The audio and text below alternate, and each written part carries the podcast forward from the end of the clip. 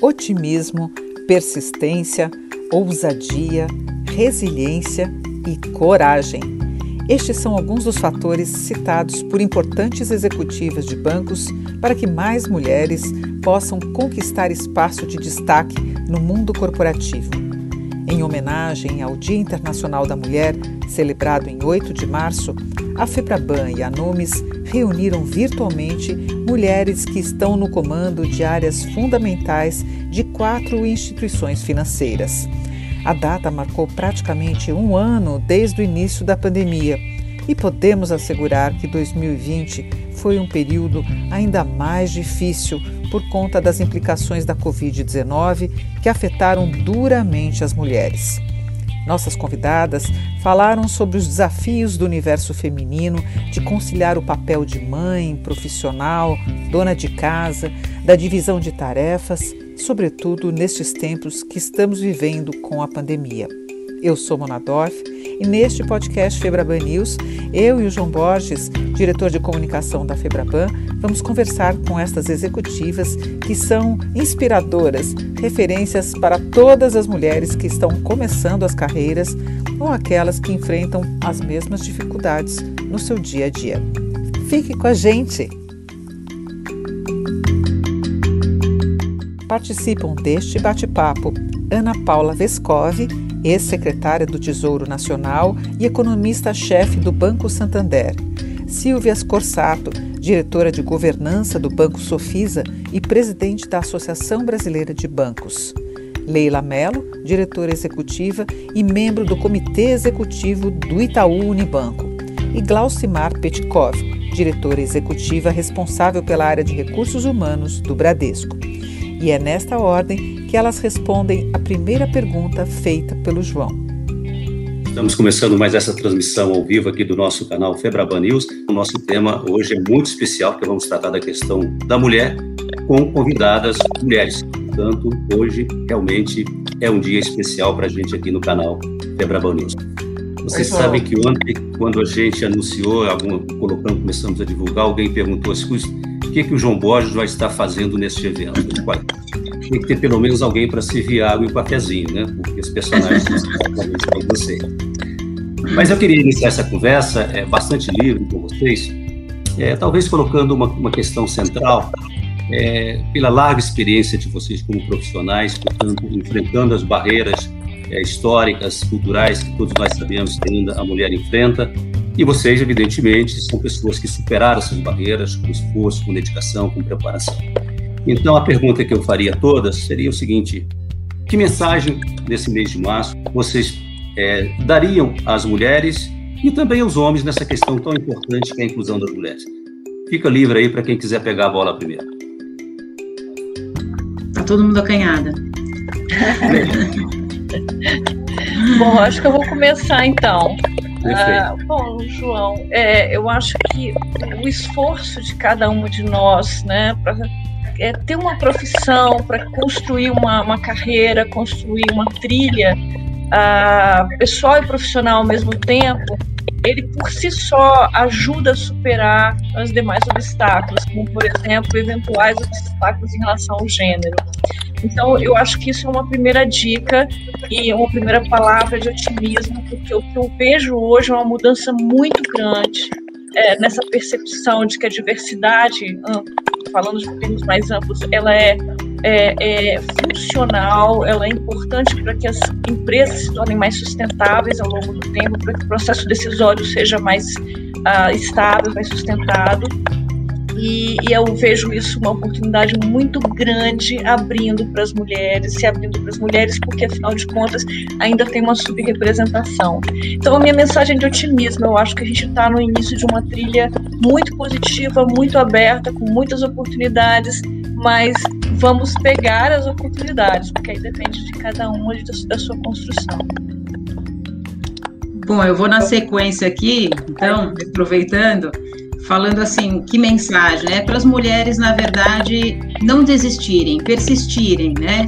Nós temos aí um processo evolutivo, a gente já percorreu um caminho e tem muito a percorrer ainda, mas as mulheres estão em pauta cada vez mais, né? É, desapontando aí no, é, é, apontando no mercado financeiro é, em cargos de liderança, mostrando o seu valor, e a gente tem um espaço muito grande ainda para ocupar, né?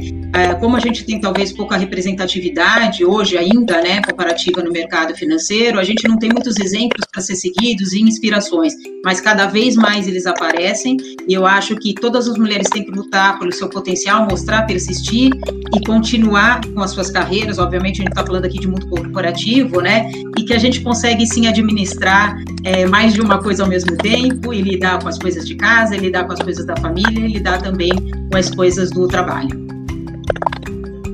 pegar teu gancho aqui, Silvia, eu acho que o meu recado também é mulheres, eu gosto muito do que você está falando, não desistir, acho que tem uma palavra muito forte, coragem. Coragem e fé, acreditem que é possível. É, para a sociedade, de alguma de, geral, e aí isso inclui muitos homens, a gente está vendo nessa pandemia o quanto é difícil é, trabalho da mulher, o trabalho de casa, então, acho que os homens, os maridos, os companheiros estão vendo o quão difícil é, é dar conta de tudo ao mesmo tempo. Então, para a sociedade, para os maridos, para os homens de maneira geral, é empatia, né? Poder dividir mais as funções na sociedade, porque na divisão das funções da sociedade a gente vai conseguir ter mais tempo e mais foco para a vida profissional. E por último, para as empresas, para é, não desperdiçarem os talentos, para acreditarem nos talentos femininos, somos metade da população e eu acho que esses talentos precisam ser, é, enfim, é, adicionados às empresas bem desenvolvidos e colocar o seu lugar ali de liderança nas empresas também. Alcimar. Bom, aproveitando e parece que a gente até combinou, né? Seguindo um pouquinho uh, dentro de tudo que foi dito, é, primeiro é um prazer estar aqui com vocês, sem dúvida alguma, com todos, né? Com todas e, e realmente a gente tem aí essa, a parte das relações humanas que elas acabam sendo reinventadas, né? E reinventam rituais e integrações, com certeza. Hoje eu percebo, principalmente no, no dia a dia, a importância de realmente nós termos muito claros quais são os nossos valores, as nossas crenças, acreditar realmente na nossa potencialidade, né? nos libertarmos de alguns rótulos que a própria sociedade se incumbiu de, de levantar e torná-los lenda urbana mesmo, para que a gente possa como se hidratar, né? retirar essas. É, é, é, esses rótulos e estereótipos que foram colocados. Eu coloco um dos pontos que eu vejo que tem muito a dizer na nossa atuação e eu chamaria de ousadia. Eu acredito que a mulher ela tem que exercitar a ousadia, se colocar, colocar a sua palavra, colocar as suas ideias, saber que tudo o que ela faz, tudo que nós fazemos com dedicação, com comprometimento, é importante e valoroso. E um ponto importantíssimo que eu acho é a gente estar tá sempre ampliando o nosso conhecimento, estar tá sempre atualizada para que a gente realmente possa contribuir e, e ser desejada pelos grupos para realmente levar aí o que nós temos de diferença para a mesa. Pois é, Amanda Dorf, agora é com você. A Glaucimar falou em, em ousadia. Essa é a palavra? Quero agradecer, junto com o João, a participação de vocês. E completando o que o João disse, acho que ousadia sempre foi uma marca nossa, né? Mulheres estão sempre ali sendo assertivas, batalhando por lugares em conselho, por lugares é, nas lideranças. E eu estava lendo um, um artigo recente da Ana Carla Brão, da economista, onde ela fala que as mulheres são invisíveis. Ela comenta um dado muito interessante, que apesar da gente ser maioria, é, somos mais de 52% da força da, de representatividade, nós não estamos nos conselhos, nós não estamos na liderança, então eu não vejo isso com tanta positividade. Por que, que ela diz isso? Porque ela diz que homens e mulheres têm valores diferentes na hora de classificar é, o funcionário. Por exemplo, homens classificam objetividade, decisão e confiança como principais características, né? E nós mulheres tendemos a identificar na capacidade de empoderamento do time, o traço de liderança mais importante, a confiança, a capacidade de colaboração. E ela completa uhum. nesse artigo, que foi publicado no Estadão, se não me engano, é, que como são homens que geralmente promovem as mulheres, há essa dissonância. Então, queria ver, principalmente da Glaucimar, né, que, que comanda o RH do Bradesco, como é que ela vê essa questão e também a opinião das outras sobre isso, que talvez explicaria, né, essa, até a Ana Carla chama de invisibilidade da mulher. É um termo bem forte, né, Mona? Que realmente eu percebo é que nós estamos num momento literalmente histórico. Eu avalio dessa maneira. Muitas mudanças acontecendo nas grandes organizações, mudanças genuínas que estão realmente fazendo com que o processo de inclusão aconteça, porque a diversidade, as mulheres sempre estiveram presentes nas empresas, é, é o que você falou, nós temos isso em, na, na, esfera nacional. Agora, o fato da mulher estar tá sendo é, participando desse movimento de inclusão é, é, um trabalho, é um trabalho onde mexe, ao meu ver, uh, inicialmente na agenda da liderança maior da organização, ou seja, o presidente, presidente do conselho tem que realmente acreditar que a igualdade e que a justiça pela igualdade faz parte da sua gestão. Né? Nós temos ainda no Brasil, na minha opinião, muito o comando e controle fazendo parte de traços da característica de lideranças. E quando a gente fala de movimentos inclusivos, integratórios, de credibilidade, confiança, a gente está falando muito na mudança da, do mindset dessas lideranças também para que possam perceber isso. Hoje eu percebo com muito mais clareza que vários líderes estão realmente mais abertos e tirando esse véu de invisibilidade e percebendo e valorizando. Mas por muito tempo, né, Mona, nós tivemos as lideranças optando pelos iguais. Né? Ah, ele pensa igual, vai dar uma química boa aqui no time. Hoje, a gente viu que está virando jogo. O pensar diferente é que está trazendo resultados diferentes.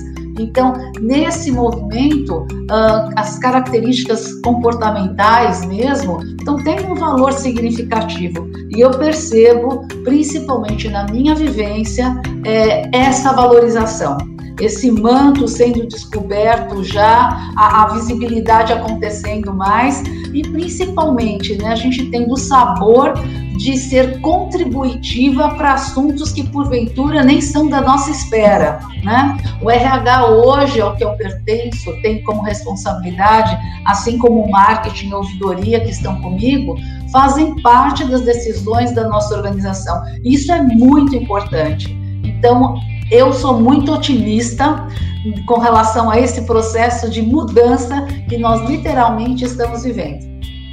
Pois é, eu gostaria de provocar as demais sobre esse aspecto que me chamou muita atenção na fala da Glaucimar, que é o seguinte, bom, a questão da inclusão, ela tem um aspecto que é de justiça, seja com segmento, seja questão de gênero, enfim, o que for.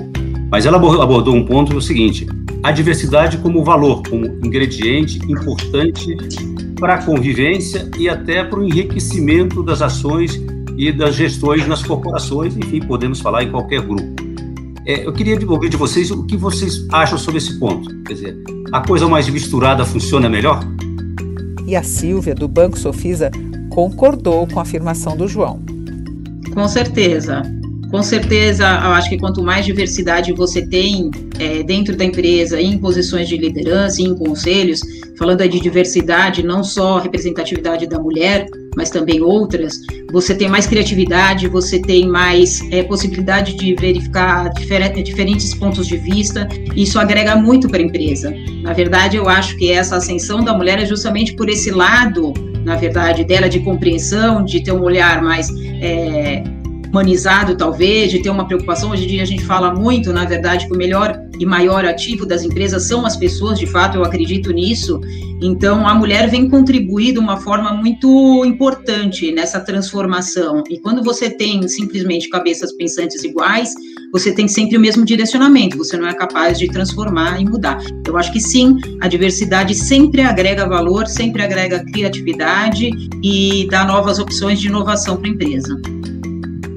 A Leila, do Itaú, lembrou alguns estudos das consultorias. João, eu estava dizendo, se é, os nossos ouvintes aqui é, procurarem várias consultorias, como McKinsey, UI, todas as consultorias, na verdade, já fizeram um estudo sobre o valor é, da diversidade e a performance das empresas que valorizam a diversidade, que têm a, a, a diversidade como, como um valor dentro da companhia. É, eu acho que, na verdade, o ponto central, principalmente para empresas como as nossas, de serviços, né, que tem como centro da sua decisão sempre a visão do cliente, porque nós existimos para e por causa dos clientes, nós temos que ter uma diversidade interna, porque, como a, a Silvia acabou de dizer, as pessoas têm históricos diferentes, elas têm backgrounds diferentes. Então, quando você traz a visão de muitas pessoas que são diferentes para uma tomada de decisão, é claro que aquela decisão ela vai incorporar muito mais a visão da sociedade e dos clientes que nós temos ali na ponta do que a visão de só um tipo de pessoa que cresceu no mesmo lugar, que estudou no mesmo lugar, que tem as mesmas referências de vida. Então, é, basicamente, é por isso que a diversidade importa, porque a sociedade é diversa e porque nós precisamos dos nossos clientes para continuar crescendo, para continuar nos desenvolvendo como empresas. A Ana Paula, do Santander, muito bem destacou a importância do compromisso dos investidores com a agenda ASG, que prega a diversidade se eu puder complementar para não cair aqui no espaço comum de concordar absolutamente com todas as, as visões, é, eu acho que nós temos aí uma, uma direção clara em termos de compromissos que vários investidores estão fazendo com a aplicação de seus recursos em empresas que têm né, essa vertente do, do ESG, ou da governança, com diversidade, com atenção ao meio ambiente, ao meio ambiente até no sentido mais amplo, é, que é você olhar a comunidade na qual a, a instituição ou a companhia se, é, pertence. Então, eu acho que esse olhar, ele é, ratifica né, um, um conjunto de uh, crenças já consolidadas, de conhecimento já consolidado, do quão é importante você fazer essa conexão entre a sociedade as empresas, as corporações. Isso só se dá por meio dessa diversidade. Isso só se aplica por meio de uma governança capaz de absorver essa diversidade e colocar isso, como bem disse a Leila, no processo decisório, para fazer valer. Né? Então, eu acho que é, as coisas se complementam, o gênero feminino ele tem uma série de atributos, né, de, é, de questões que são diferentes, complementares, a questão da raça é igualmente importante, é, a questão realmente de você ter uh, condições de reproduzir dentro das empresas o que são, o que é a configuração social. E ainda mais do que isso, isso faz das empresas um locus, um local, né, de ajudar as sociedades a serem mais igualitárias. Então, no momento onde a gente está aqui no Brasil com um baita desafio de é, superar a desigualdade que é imensa, é, eu acho que isso vem realmente é, ajudar bastante já que até a Ana introduziu esse tema, eu queria falar, nós estamos há um ano exatamente da pandemia, do início da pandemia, e, e foi um desafio para todo mundo, homens e mulheres, pobres e ricos, eh, empregados e empregadores, microempresas, mas acho que as mulheres sofreram dose dupla, como sempre. A gente tem dupla ou tripla jornada, eu nunca me esqueço de uma das minhas primeiras reuniões aqui, acho que o João estava presente na, com, com, todos os bancos sobre o projeto de educação financeira e uma das é, pessoas de algum dos bancos tinha um filho que entrava o tempo todo atrás da câmera ali e ela falava, eu não posso, filho, agora não dá e tal. E assim, aquilo me marcou tanto, porque eu já tenho um filho crescido, né? E aí a gente, eu falei, meu Deus do céu, ela provavelmente não tinha ajuda e os filhos ficaram em casa e muitas perderam o emprego, inclusive, né? E já se sabe hoje por dados que elas foram prejudicadas também. Queria saber como é que vocês veem vem essa questão toda, esse desafio ainda maior que tivemos na pandemia, gente? Olha, Mona, eu acho que está bem difícil. No banco a gente até já acostumou com as crianças. É ótimo quando as crianças entram, porque dá uma divertida, dá uma quebrada ali. Então a gente já acostumou. E pais e mães, isso que é importante. Né? É, então é, é, muito bacana. Eu acho que isso também tem a ver com a empresa deixar as pessoas confortáveis. Afinal de contas, a gente está dentro da casa das pessoas agora. Né? Quem está em home office, a gente está no espaço casa. E a pessoa é uma só, ela é o que ela é, no banco, na empresa, dentro de casa. É a mesma pessoa. Então, a empresa tem que acolher de alguma forma, principalmente nesse momento de pandemia. Agora, eu acho que apesar de mais difícil, é uma super oportunidade também, como eu disse no começo, para as famílias, para os maridos, principalmente, para acolherem e verem como é difícil essa dupla e tripla jornada.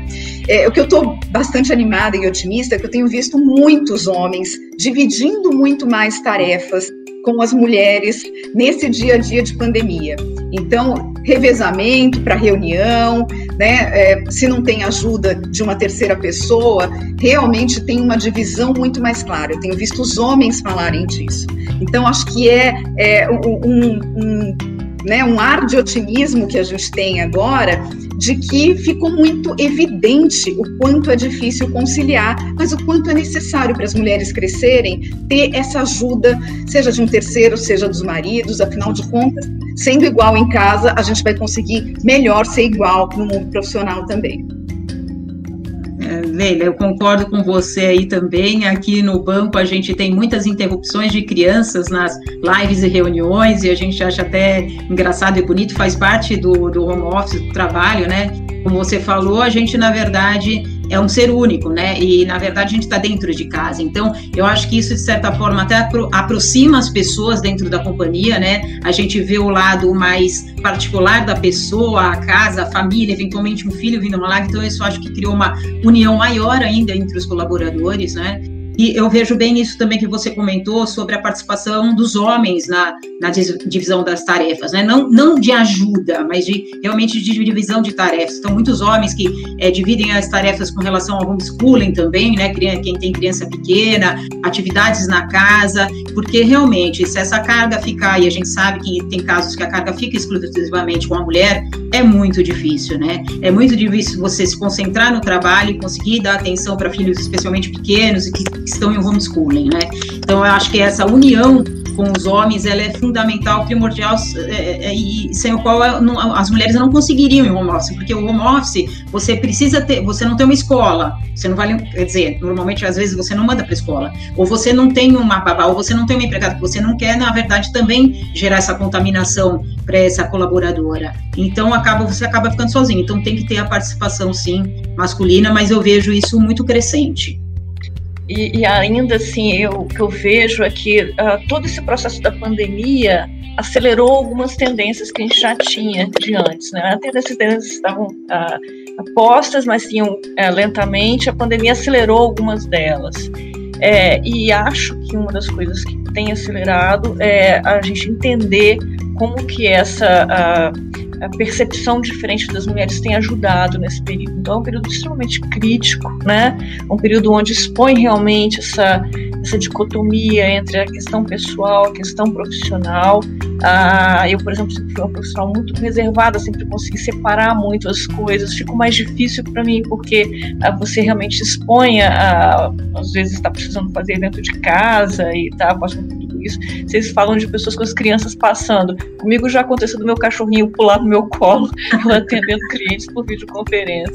Então, assim, vai expondo essas questões é, e, e, vai a, acelerando o processo da aceitação social das diferenças, né, mais naturalmente então eu, eu, vejo também a pandemia cumprindo um papel, obviamente, ninguém está feliz de onde a gente está, está todo mundo numa quase vivendo uma tragédia humana aqui, uma coisa impensável há um ano atrás. Mas enfim, é, olhando para o que ela está trazendo como resultado, né, como impacto, é, eu acho que um deles é esse, acelerando tendências, algumas bem positivas, como a gente aceitar mais naturalmente a diversidade, as diferenças, nuances das pessoas na sua relação do profissional com o pessoal. a minha percepção muito clara, né, principalmente pela população que nós vivemos, né, nós estamos falando, nós não estamos falando de 90 mil funcionários, né, João? A gente fala de 90 mil famílias. E hoje a pandemia, embora tenha esse lado que ele é muito positivo, é, a gente percebe que muitas das questões elas ultrapassam a barreira do isolamento ou do contato remoto, né? Elas atingem, encontram assim as suas raízes em aspectos psicológicos. Eu acredito que essa é uma é um lado que preocupa e que exige, de certa forma, uma transformação da própria liderança e do próprio grupo, né, de todos os integrantes, no que diz respeito a uma empatia mais ampla, não a empatia de um com o outro, mas empatia com o grupo, como se fosse multifocal, né?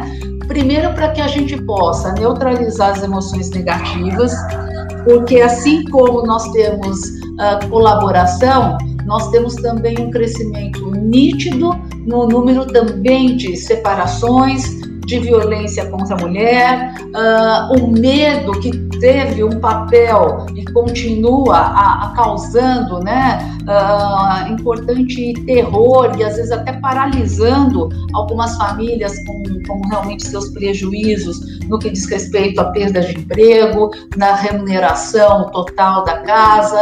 É, pesquisas mostram né, que tem, a, a maioria das casas no nosso país elas têm apenas três cômodos. Então, tem um lado realmente muito importante que a gente precisa ter esse redescobrir esse equilíbrio, ter esse otimismo é, que seja responsável, mas também lembrar que essa situação remota ela tem exigido que a gente tenha mais credibilidade e confiança nas pessoas, porque a gente está distante.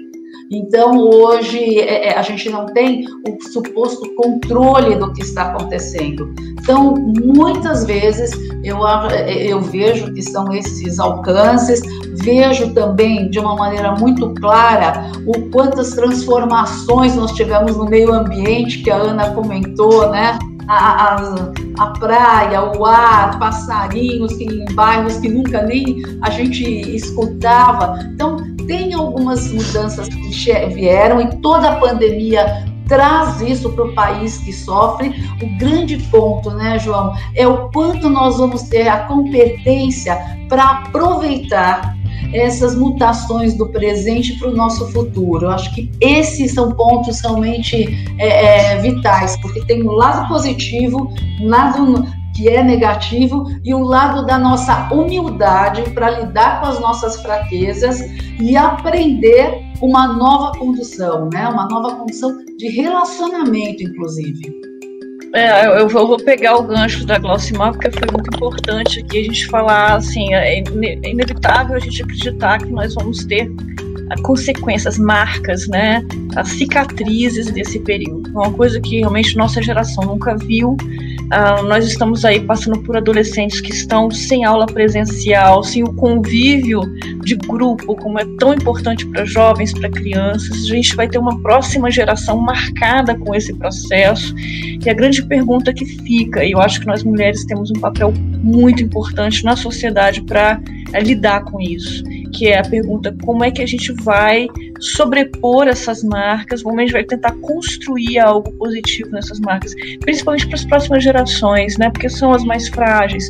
Obviamente aí nós temos as pessoas de idade avançada mais fragilizadas pelo aspecto sanitário, mas dentro desse aspecto psicológico, dentro de todo esse contexto que a gente está vendo, é, obviamente a gente vai ter que ajudar a construir para as próximas gerações, nossas crianças, nossos adolescentes, uma superação importante de uma marca que nós, nossa geração, não teve, né? Que é uma pandemia demorando praticamente dois anos e impactando as principais uh, condições de vida, né? Que é presença, grupo, amigo, turma, escola, aula presencial, né? Então, acho que a gente tem um desafio como sociedade aí para frente muito grande. Mona, você pediu a palavra? Sim, João, eu acho que assim, essa, mais uma vez a Ana me dá uma deixa aqui para introduzir uma pergunta que eu acho fundamental.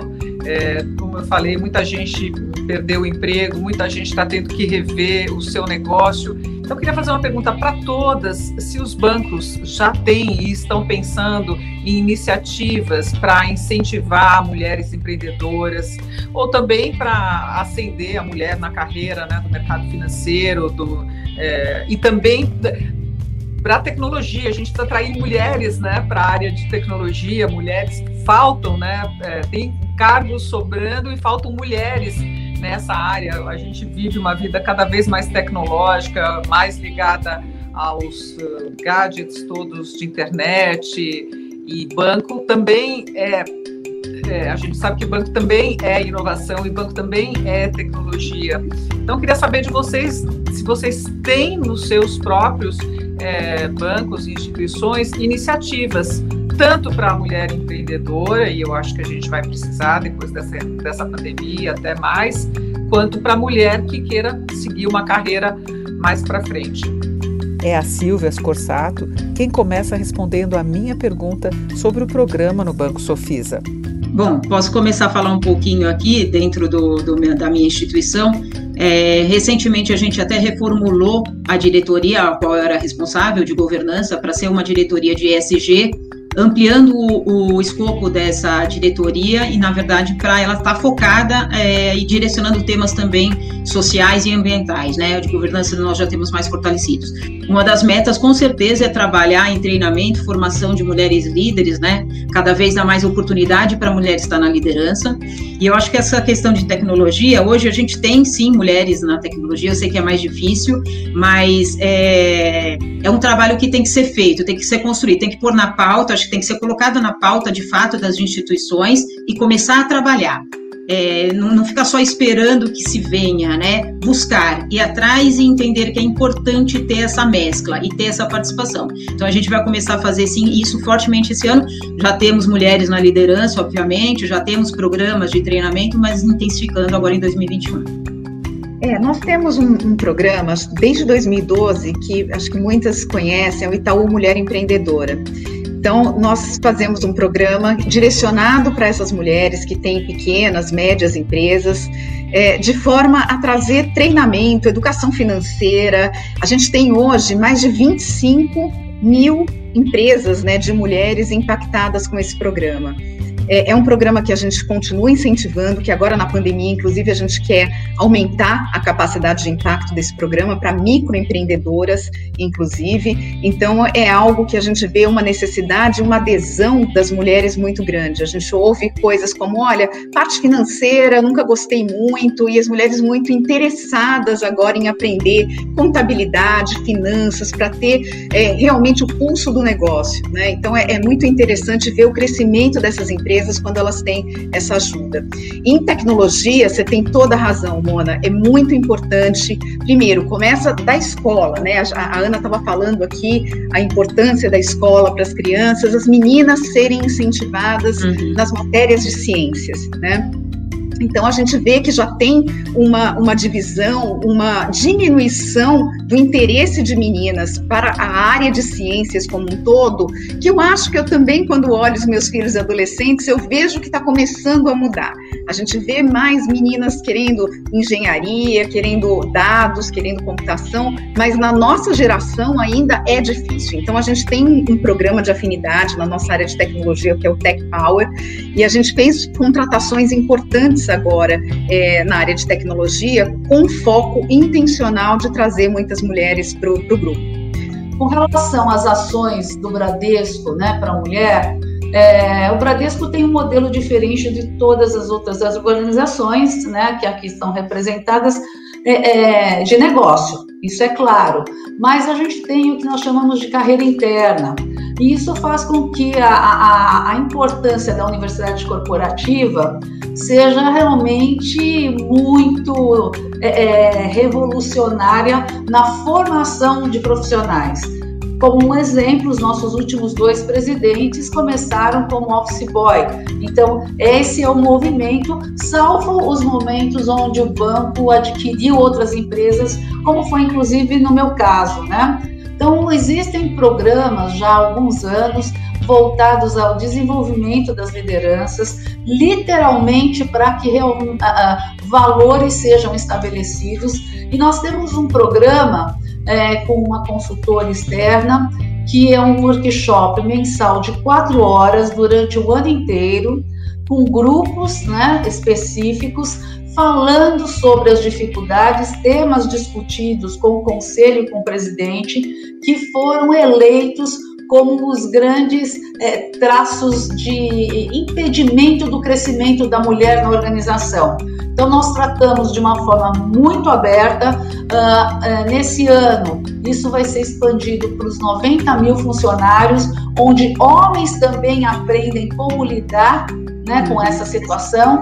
E temos um programa que chama Bradesco Women, que inclusive está no YouTube. Uh, nós tivemos esse ano que passou, em função né, da pandemia, convidadas mensais que levaram a sua experiência. Isso está disponível no site, se vocês puderem e tiverem esse interesse em conhecer pessoas realmente que representam a nossa sociedade e que deixaram abertamente as dificuldades, ah, quais são as suas, ah, o formato que utilizaram para isso e no, quando nós falamos na área de tecnologia, é, eu não quero ser indelicada, mas eu vou ter que citar o nome de uma consultoria, gente. Nós conhecemos a Laboratória, uma consultoria que promove cursos apenas para mulheres na área de TI. O banco teve a oportunidade de conhecer e elas ficam seis meses em atividade já como funcionárias né, da organização, mas aprendendo e desenvolvendo dentro do modelo que o banco trabalha. Então elas chegam no jogo, elas não chegam no banco de reserva, elas já chegam jogando. Então tem sido uma experiência colaboratória muito grande, nós já temos mais de 30 mulheres nesse sentido nas áreas de tecnologia, e sem falar que a, a, as ações que nós fazemos também para mulheres clientes de pequenos e micros negócios, para que exista uma sustentação principalmente no que diz respeito à educação financeira, para que esses negócios sejam, é, possam ser mantidos e que cresçam. É claro que esse momento agora é muito delicado. E aí, Mona, a gente aproveita também para que essas pessoas sejam mulheres que levem economia, educação financeira. Então, nós utilizamos, João, sem discriminação alguma, hein? mas nós utilizamos o potencial feminino da organização, que tem esse conhecimento mais técnico, para essa interação. E tem, tem sido aí um é, é, é, frequente o movimento, nós temos e vamos continuar, mesmo à distância, mesmo na, na área remota, a apostar nessa, nesse formato de transformação e troca de ideias. Pois é, é sobre esse ponto aí que vocês estão, estão dizendo que eu gostaria de fazer mais uma provocação. Quer dizer, esse lado, a Leila voltou com a gente aí, ela tava, tinha falado também da ação do Itaú para micro e pequenas empresas ligadas, ou seja, propriedade dirigidas por mulheres, você também abordou esse ponto. É, eu me recordei que um estudo que a gente tem na Febraban, o Observatório Febraban, ele captou ali no início da pandemia o papel não só relevante, mas até predominante das mulheres na gestão do orçamento familiar. Quer dizer, você fazer uma gestão do orçamento familiar não é uma coisa trivial, pode parecer, mas não é, especialmente para a maioria das pessoas que lidam com um orçamento apertado, ou seja, é uma arte. E aí eu queria perguntar para vocês, dentro disso, o seguinte: como é que vocês enxergam e como é que pode ser desenvolvido o que talvez seja o potencial empreendedor das mulheres? Eu acho que eu vou começar a falar aqui de uma coisa que me, me deixou assim, me deixa muito orgulhosa é, sobre o papel das empresas no Brasil, e aí é um, um, caso nosso aqui, que é o programa Prospera, um programa de microcrédito e empreendedorismo, né, de é, micro e pequenos negócios, ah, é, que é muito grande, que eu acho que é, é uma, um esforço muito grande da Instituto Santander de fazer é, é, esse programa crescer cada vez mais. É um, programa que se assemelha à, à política pública né, que é exercida por alguns bancos públicos no Brasil. Ou seja, é um, é um realmente um programa muito grande, muito bem sucedido é, é um negócio próspero, né? Você poder ajudar o empreendedorismo de micro, micro e pequenos negócios no Brasil. E aí a prova, né? Nós temos aqui um negócio que cresce realmente a taxas muito é, impressionantes. Então, uh, acho que tanto esse empreendedorismo, onde que no microcrédito, a política de microcrédito tem um assentamento né, em, em, em mulheres, em pessoas que têm essa capacidade de fazer a gestão dos orçamentos, é, eu acho que também aqui a gente revela, essa iniciativa, pela iniciativa que as outras colegas mencionaram, como que as empresas estão sendo importantes né, é, há algum tempo já, não é de agora, mas agora fica mais claro é como que as corporações privadas estão sendo importantes para ajudar na condução de temas que são naturalmente políticas públicas. As políticas públicas podem ser executadas, exercidas pública ou privadamente, né? Então, cada instituição aqui a gente está vendo como tem abraçado a causa da redução das desigualdades, abraçado a causa do empoderamento feminino. Ah, aqui a gente tem, né, uma preocupação em disseminar essa cultura, em colocar uma vertente de diversidade. Cada gestor, cada pessoa recebe né, um conjunto de informações sobre o que é a diversidade, como é importante lidar com ela tecnicamente, inclusive. Enfim, eu acho que o que a gente está conversando aqui agora, queria colocar uma luz nisso, é algo que vem para é, dar né, um tom positivo à importância das empresas em melhorar a sociedade na qual elas ah, é, estão vivendo, né, estão convivendo. É, então, eu acho que queria ressaltar aqui esse ponto.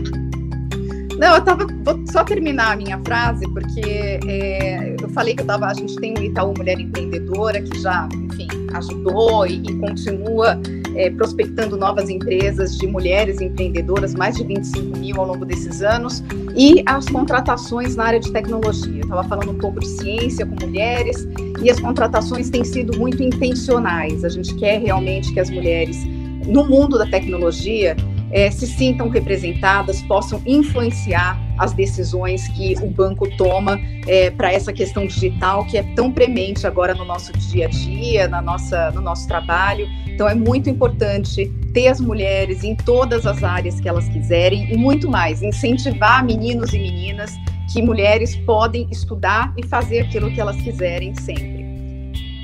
Pois é, eu gostaria de aproveitar a presença de vocês, que vocês são mulheres, né? Falamos aqui da experiência da mulher, da importância de esse tema ser tratado cada vez mais com consciência e sabedoria. Mas vocês também têm, ocupam posições de grande responsabilidade das corporações.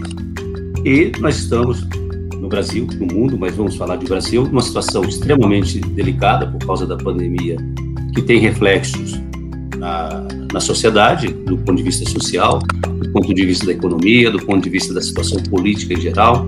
Então, como já estamos daqui a pouco caminhando para o nosso final, eu não poderia perder a oportunidade da presença de vocês e ouvi-las sobre como vocês estão vendo o momento deste país, é, o que as angustia mais nesse momento, como vocês enxergam a saída, enfim, uma análise sobre o nosso momento aqui no Brasil, cada um sobre a ótica de vocês. E com essa pergunta do João, nossas executivas convidadas, primeiro a Silvia, depois a Leila, a Glaucimar e a Ana Paula, reforçam a importância da união do público-privado para enfrentar as questões críticas que temos pela frente, na necessidade de um Estado mais atuante e uma sociedade mais solidária. Bom, é, eu vou começar falando. O pior para mim de tudo é essa desigualdade, a miséria, é, né, pessoas passando necessidade, aí enfrentando a pandemia e não tendo condições, às vezes, de ter seu sustento, porque já, já trabalhavam no comércio informal, trabalhavam em ruas.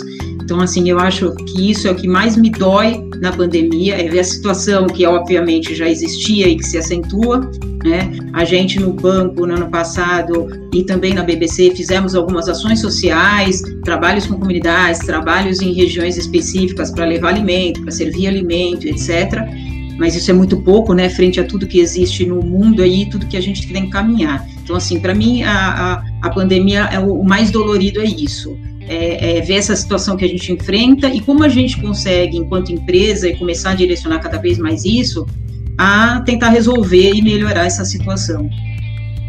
É, na linha da Silvia, João, eu acho que o momento mostra o quão importante é a união da sociedade civil, as instituições, as empresas, a sociedade, as pessoas é, ajudarem nas políticas públicas, na verdade, porque muitas vezes a gente não pode, não tem conseguido ter políticas públicas suficientes para diminuir essa miséria que a Silvia falou tanto, para diminuir as desigualdades. Então, é muito importante que as nossas instituições, todas elas, fiquem muito fortalecidas e unidas para a gente ter um país é, que não piore com essa pandemia, ainda mais do ponto de vista econômico é, e do ponto de vista sanitário.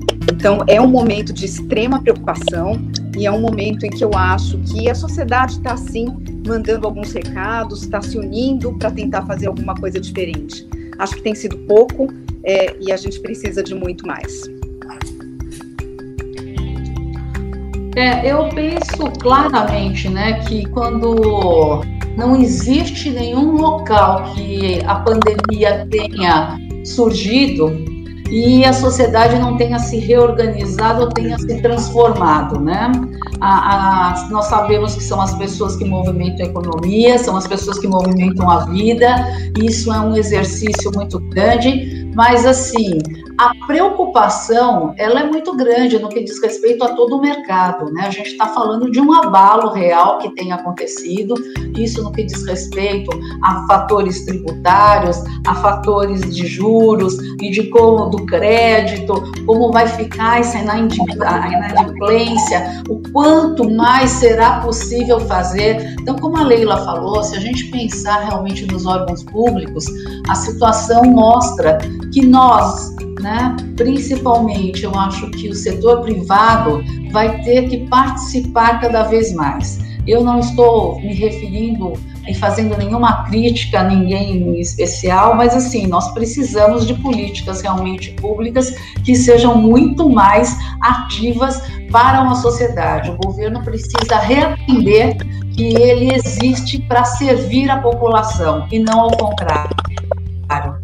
Então, esse desequilíbrio, ele traz uma economia que, por vezes, ela pode até ser vista por alguns economistas como estando derretendo, e nós temos realmente um papel importante no que diz respeito à, contribuição para que isso possa ser minimizado até que a gente volte a encontrar um processo de crescimento. E o nosso país, né, o nosso país merece tanto crescimento econômico, ele merece com tantas riquezas que nós temos.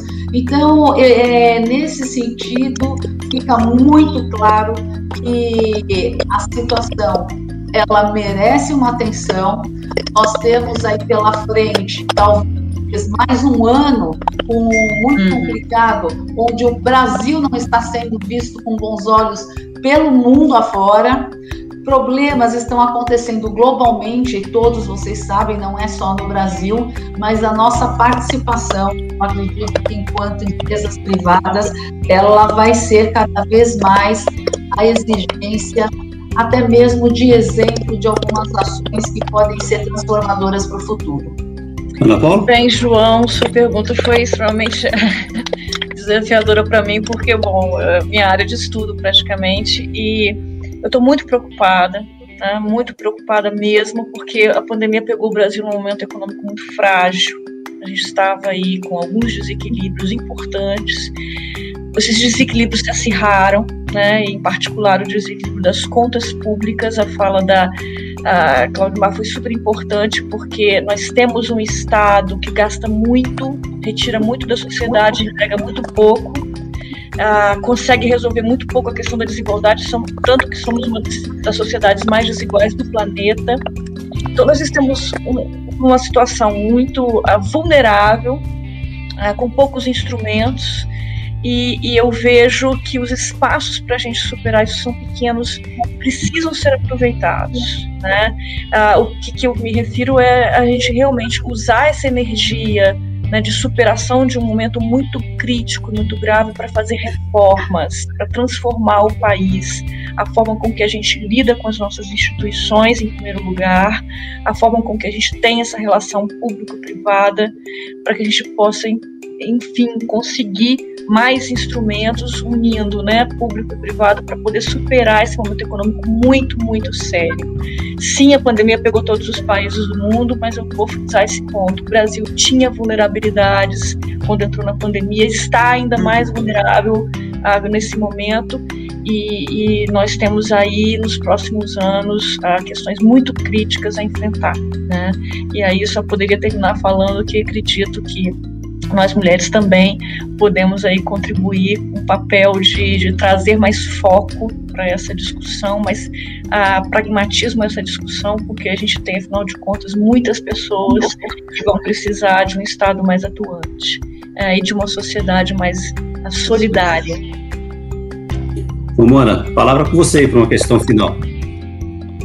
João, saindo agora do macro, eu queria humanizar um pouco mais essa conversa aqui, aproveitar, acho que a gente não poderia deixar de aproveitar essas mulheres que já disseram coisas tão importantes aqui, para que elas nos falassem um pouco assim, são mulheres inspiradoras que podem inspirar novas jovens que estão entrando aí no mercado de trabalho, que certamente eh, enfrentaram dificuldades eh, em suas trajetórias profissionais, todas nós enfrentamos. Então, eh, o que, que vocês diriam para aquela jovem que está começando, 18 anos, eu tenho uma sobrinha assim, querendo entrar na carreira, assim, em cima da experiência pessoal de cada uma de vocês. Essa seria o meu convite para uma palavra final dessa live, que eu já agradeço aqui, de tão bacana que foi, gente. Eu ia falar para elas estudarem bastante, terem buscarem conhecimento sempre, terem autoconfiança e não desistirem, terem coragem, não se abalarem com as pequenas coisas do dia, do dia a dia, eventualmente algum obstáculo, alguma coisa que ouviu que, que machucou, ou, ou um olhar diferente, ou alguma palavra eventualmente até de discriminação ou de não, de não escuta da fala e persistir com conhecimento, com autoconfiança, vocês chegam lá. É difícil, mas é difícil também para todo mundo. Então, assim, não desistam, continuem, persistam. É, eu acho que é isso: é persistência, resiliência, coragem, ousadia, como disse a Simar também. Mas eu digo uma coisa para vocês: eu acho que o ambiente está mais favorável hoje do que já esteve no passado. Sabe uma coisa que eu tenho aprendido cada vez mais? Eu acho que é, é, vale muito a pena é o começo, a gente exercitar e criar um filtro auditivo, tá? E a gente saber quais são os valores ou as informações que estão sendo passadas que nos importam para o crescimento ou não. Eu, por vezes, digo que a, gente tem a responsabilidade de escolher os verbos que a gente quer usar e quer exercitar no nosso dia a dia. A gente pode optar por verbos de crescimento, né, verbos ativos, de atitude, de comprometimento, ou a gente pode, na verdade, ela voltou? Ah, os verbos? São executado, eh, executados para que a gente exercite crescimento. Então, assim, é a credibilidade, é a aposta no autodesenvolvimento, é acreditar, é inspirar, é fazer com que crenças e valores sejam realmente exercidos para cada um. Quando a gente tem esses verbos, João, que são positivos e que nos levam realmente a enxergar horizontes, e como o Quintana fala, né, que ele não enxerga muros ou paredes, ele enxerga horizontes. Quando hoje no mercado de trabalho nós entramos é, é, é, com uma nova frente de pessoas com talvez uma vontade maior num aspecto de mundo, a gente tem que olhar realmente quais que são realmente essas nossas frentes e esses nossos verbos, né? E eu acho que se apegar às, a verbos positivos, acreditar no, na diversidade, na inclusão, no, no, português claro, o que, que eu trago diferente para a mesa, o que, que isso vai mudar, né? Fazer com que realmente é, é, os rótulos não nos pertencem. Muitas vezes a gente escuta mais situações que nos desanimam e que desanimam. Então, que as pessoas que estão entrando no mercado, elas acreditem naquele potencial, nos seus valores, nas suas crenças, num aspecto que para mim é imprescindível, integridade e ética sempre. A gente tem que realmente construir a nossa carreira com decisões que fortaleçam vínculos. Mais do que nunca, a comunicação se tornou hoje um objeto de grande influência e importância para que a gente possa ter aliados, né? a gente possa inspirar, que a gente possa ser é, é, é, é exemplo e que essa, né, essas nossas energias elas possam trazer convicções para que a gente compartilhe, para que a gente pense cada vez mais no coletivo. Eu sei que principalmente situações mais caóticas, elas nos levam aí a, alguns limites éticos e morais, né? Mas eles são e devem ser preservados para que a gente principalmente crie o nosso propósito, porque ao meu ver, sem propósitos claros, a gente não consegue ser protagonista da nossa vida. E se a gente realmente depositar na mão da organização, a gente não pode culpá-la. A gente fica pensando, por que, que eu não consegui? Por que você tem que ser a protagonista da sua vida? Queria deixar, é, foi um grande prazer ter essa conversa aqui com vocês. Aprendi muito com todas vocês. É, Mona, João, super obrigada pelo convite. Eu estava dizendo, coragem. Estamos trabalhando para que as gerações é, tenham uma, uma situação mais afável, mais tranquila para desenvolvimento das carreiras, homens e mulheres. É muito importante que os homens se incluam nessa conversa. Eu acho que é isso, como aproveitar as oportunidades, como a Dulcimar está dizendo, ser protagonista das nossas carreiras, porque as oportunidades vão aparecer cada vez mais. Pois é, eu agradeço muito a, a presença de vocês, aprendi muito também. Mas as palavras finais de agradecimento eu deixaria a cargo da nossa anfitriã, Mona. Bem, gente, eu não tenho palavras para agradecer, porque eu sei que vocês são executivas é, com postos chaves de comando, muito demandadas, vocês terem dado para a gente um pouco do seu tempo, um pouco do seu aprendizado nesses anos todos, né? Todas aí têm pelo menos 25 anos aí de carreira e de trajetória, é, passando por várias bancos, várias instituições. Então, sou muito agradecida, acho que foi muito bom. Muito obrigada a todas. Espero que voltem, né? É, a gente sempre vai querer ouvi-las e acho que a situação está sempre mudando. E, como foi dito muito e reforçado aqui, né, João? Eu acho que a diversidade ela só, só vem a somar. Né? Times que têm mulheres, que têm uhum. diversidade, são times ricos, né? E aí eu agradeço ao João que me trouxe aqui para a Febraban, porque acho que ele viu isso, né? O que, que a Mona tem de diferente, né? além do gênero, que eu não uhum. tenho. e eu pude somar a grande trajetória dele, é, um pouquinho da minha experiência aí de, de internet, rádio, televisão, enfim, várias mídias conjuntas. Então, muito obrigada, gente, muito obrigada, João. Pois é, Mona, o que você falou me teve, eu só quero fazer um comentário final, porque realmente eu já fui chefiado por mulheres, e fui muito bem chefiado por mulheres, já chefiei também, e no caso dessa minha experiência com a Febraban, Mona, eu não tinha nenhum conhecimento pessoal com ela, mas para mim a experiência rica como chefe de equipe é sempre essa, porque você se complementa com aquilo que você não tem e os outros têm para oferecer.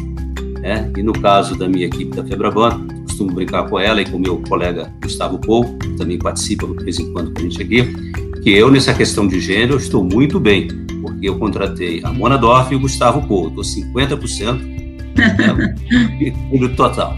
Mas olha, muito obrigado a vocês.